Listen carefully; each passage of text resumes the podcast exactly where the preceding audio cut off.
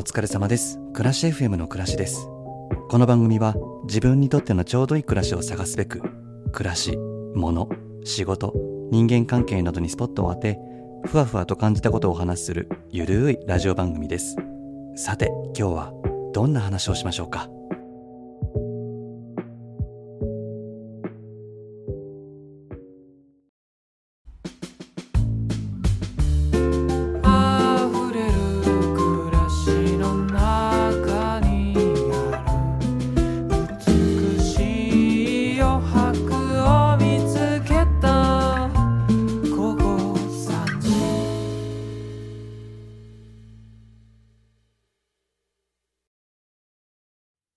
疲れ様です。暮らし FM の暮らしです。今日もちょっとした隙間時間にゆるーく聞いてもらえたら嬉しいです。よろしくお願いします。えーっと、お便りを紹介する前にちょっとお話をしようと思うんですけれど、12月僕結構人と会ってたんですよ。約束して。まあもちろんね、会いたいから会ってたんですけど、会いすぎて疲れちゃって体調崩したみたいな話をどっかの配信でしたかと思うんですが、まあそれがあったんで、1月はちょっと自分時間をちゃんと確保したスケジューリングをしてるんだけどね。うーん、なんであんなに人と会おうとしてたんだろう、12月って振り返ってみたの。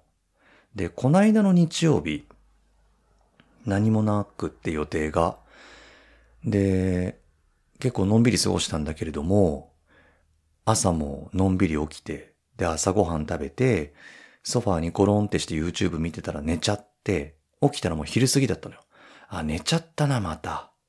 お昼ご飯、いお昼ご飯でも食べるか、と思って。で、食べて、じゃまた寝ちゃったわけ。で、起きたらもう夕方でさ、もう何にもやる気なくなっちゃって。で、気がついたら洗い物もね、そのまんまだし、洗濯も溜まってて、部屋も散らかっててね、なんかなーって思ったわけ。で、まあそんな日曜日を過ごして、まあ振り返りをしてみたんだけど、多分ですね、何も出かける用事がないと、脳の覚醒レベルが落ちて何事にもやる気を失ってしまうのを恐れて人と会う約束をするっていうのがあるんじゃないかなって僕は見立てているんですよね。うん。まあ、じゃあ一人で出かければって思うんだけど、まあ目的がないとなかなか出ないっていうか、家も快適だし。あと、人と喋った方がほら脳の覚醒レベル上がるじゃないですか。か多分ね、その脳の覚醒レベルが下がってしまうのを恐れて、人と会う約束をしたんじゃないかなってね、僕は思ったんですよね。で、じゃあ、何も予定がない日に、人と会う約束をしてなくても、一人で過ごしつつ、脳の覚醒レベルが下がらない方法ってなんかないかなと思って、この間たまたま、たまたまっていうか、臨床心理士をしてる友達と会う、うん、用事があったんで、会って聞いてみたら、別にいいんじゃない？それはそれで。脳の覚醒レベルが下がっちゃったらのんびり過ごせばって言われて、ああ、じゃあいっかと思って。もう取り留めもない話なんですけどね。ええ。だから、まあ、用事がなくって、ダラダラしちゃったら、まあ、それはそれでいいんじゃないって、思ったって話でした。ええ。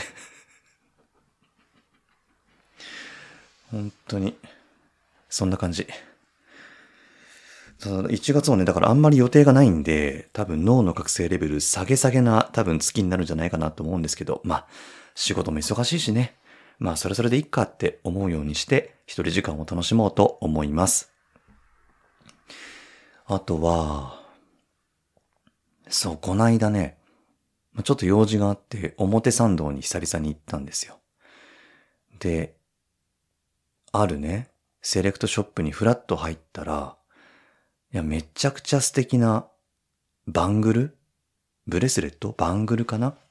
があったの。なんかミサンガタイプなんですよ。なんだけど、そのミサンガ、その、うんと、シルバーを使ったミサンガなんで、チープさがないっていうか、で、そのシルバーも、うんとキラキラあまり光りすぎてない鈍い光具合だったんで、すごく上品なシルバーだったんですよね。これ、すごいいいなと思って、でもお値段がね、お高いんでしょうと思って。おいくらですかって聞いたら、まあ、あえて値段言いませんけど、いやいや、そりゃ高いよっていう値段だったの。でも、すごく欲しかったのよね。欲しくなっちゃって。いやもうどうしようかなと思ってて、まあ、フラッと入って見つけたアクセサリーだったといえど、でもね、ちょっと前から僕欲しいと思ってたのよ。そのアクセサリー。で、出会ってしまったもんだから、いやーこれちょっとまずいなーと思って、で、一緒にいた友達に、じゃあちょっとこれさ、どうすればいいと思うって聞いて、まあどうすればいいと思うって 聞いても、いや、欲しかったら買えばっていう返答なんだけどさ。で、いや、ちょっと一旦落ち着こうと思って、ちょっと一旦お茶しに行こう。つってお茶しに行って、で、ちょっとクールダウンしてね。で、お茶し終わって、もう一回見に行っていい？って言って店出たら、すごい雪降ってたの。あの土曜日、雪降ったじゃないですか。いやーちょっとすごいこれ傘も持ってないしと思って、いや今日やめようと思って、お店には戻らずに、そのまま電車に乗って帰ったんですよね。で、家に帰ったら、まあ、割とその、アクセサリー欲しい熱が少し冷めてきて、今はちょっとね、落ち着いてるんですけれど、でもまだふつふつと、いや、あのーアクセサリーどうしようかなーってね、まだ考えてる感じ。どうしようかなーでもな、高いんだよな。でもさ、迷ってる理由が値段なんだったら、買った方がいいなって思ったりもするわけ。どうしようかなって考えてる理由がね、デザインとかだったらやめた方がいいと思うのよ。自分が求めてるデザインじゃないんだったら絶対に後悔するから。でも、デザインはもう完璧なわけ、自分の中では。ただやっぱり値段、ね、お金って、有限だからさ、どうしようって悩んでる暮らしです。はい。ちょっともうなんか取り留めもない話すぎて、うんざりしてきたんで、お便りに行こうかなと思います。お便りを紹介します。あの、お便りね、あの、ご紹介できてないお便りまだあるんですけれども、順番は前後しますが必ずご紹介します。はい。で、今日はね、えーっと、本当にお便りいただいたんですよ。これ音聞こえるかな？聞こえます？すごい。人からいただいてお便りペラペラするのすごい失礼だな。本当にね、お便りいただいたんですよね。はい。じゃあご紹介しようと思います。テーナーネーム、てつさん。てつさんはね、グリーンルームダイアログっていう番組をやってらっしゃるてつさんです。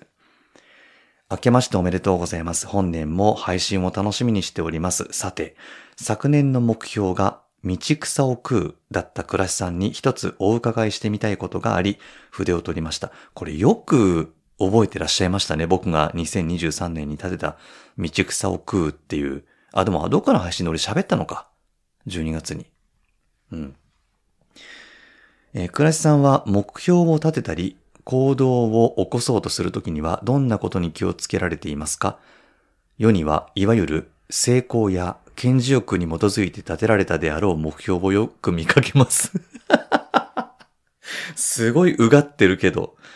はいはい。で、えそんな中、倉石さんの目標は、一味も二味も違い、個人的にはとても惹かれます。ありがとうございます。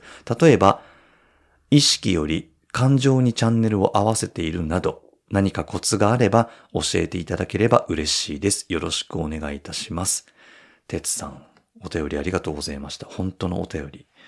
ありがとうございます。そう、てつさんね、年明けにお会いしたんですよ。その時にいただいたんです。あのね、欅坂46のライブ映像を見る、く、えっと、欅会っていうのがありまして、あの、それで集まったんですよね。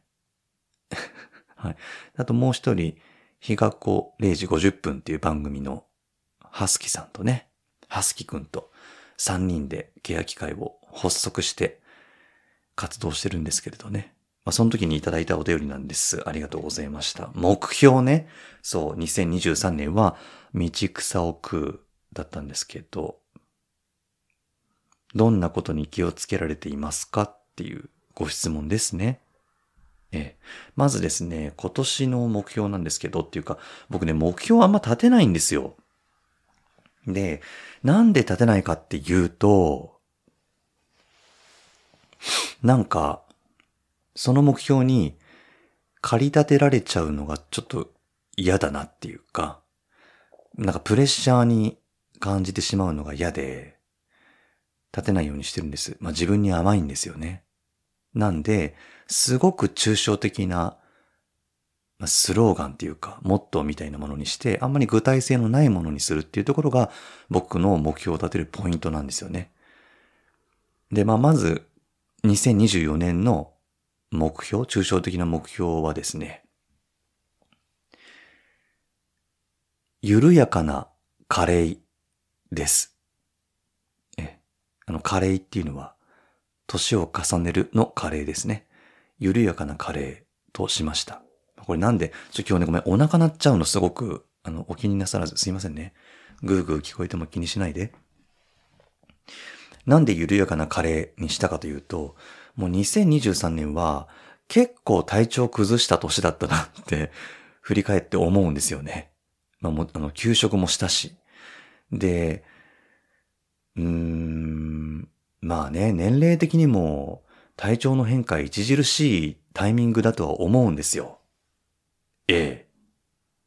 で、まあ、いつまでもね、若々しく、若々しくいたいと思って筋トレしてみたりとか、ランニングしてみたりとか、あと友達からアドバイスを受けて、なんかスキンケア、ちょびっとやってみたりとか、あと、うん、なんか酵素を飲んでみたりとか、なんかいろいろやるんですよ。でも、もうなかなか追いつかないというか、特に筋トレなんかは、多分ね、あの筋トレもね、見栄えばっかり意識して、うん、なんかいち早く、なんて言ったらいいんだろうね。見栄えのする体を目指してしまうっていう、僕のそのこらえ性のないっていうか、持久力のないっていうか、割と焦った取り組みだった気がするんですけど、それで腰痛めたりとかね、するわけ。うん。まあそういうことがあって、もうだから、年を重ねていくっていうことは、もう、みんな平等にね、それはするじゃないですか。もう年は取っていくものなんですよね。で、それに、まあ、抗わないとは言わないですけど、それを受け入れてしまえばいいのかなって思って。その自分がおじさんだってことは認識してるんだけど、こう見てくれを気にしているっていうのは否めないなって思ったんですよね。うん。だけど、まあ、それを、だからなんていうの、見栄えじゃなくて、健康を保つための運動とか、食生活とか、生活サイクルを意識して、年を取っていくんだけれども、その老いを緩やかにしていこうと。いうふうに思ったわけです。え。まあ、それで緩やかなカレーという目標を立てた次第です。はい。もう年は取っていくもの。えまあ、その速度をね、緩やかにできたらいいなって思ったんですよね。だって、若返れないもの。もう筋トレしたって、健康的な食事をしたって、スキンケアしたってね、あの頃、若い頃にはもう戻れない。えもう健康のために、あと緩やかに年を取っていけるように、生活していこうかなって思って、緩やかなカレーにしました。はい。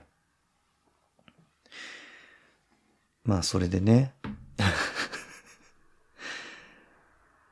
そう、だから、哲さんが言ってた、その、例えば意識より感情にチャンネルを合わせているのでは、みたいな感じで書いてありましたけど、いやでも本当に、あの自分を駆り立てるような具体的な目標は立てずに、やんわり、こう抽象的な目標を立てることで、えプレッシャーを感じることなく、前向きに過ごしていけるような目標っていうところがポイントですよっていうお話でした。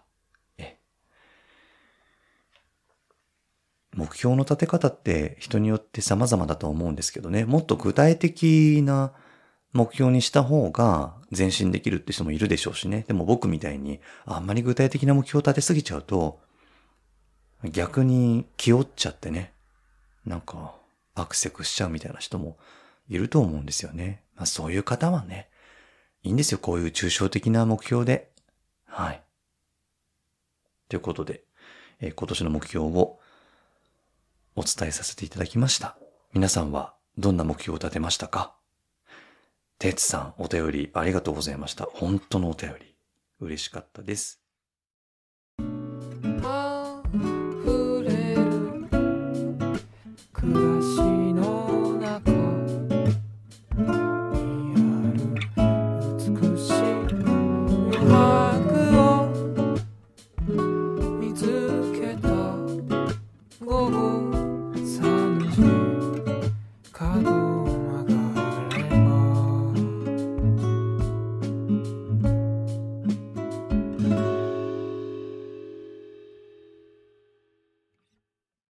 暮らし FM では皆さんからのお便りをお待ちしております。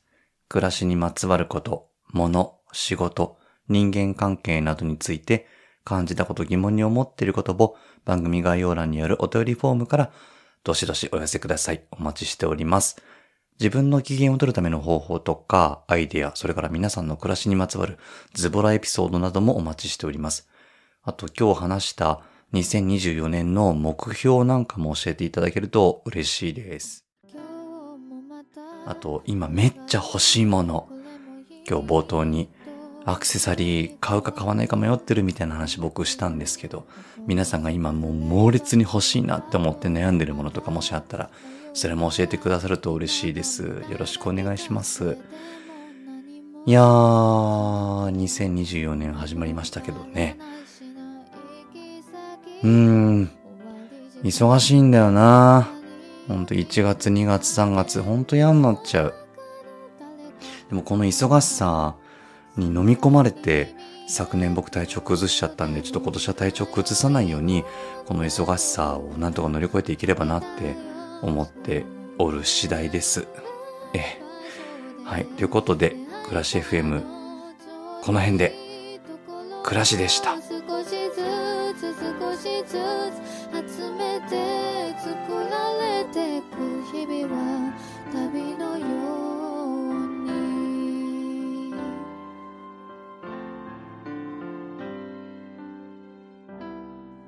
暮らし FM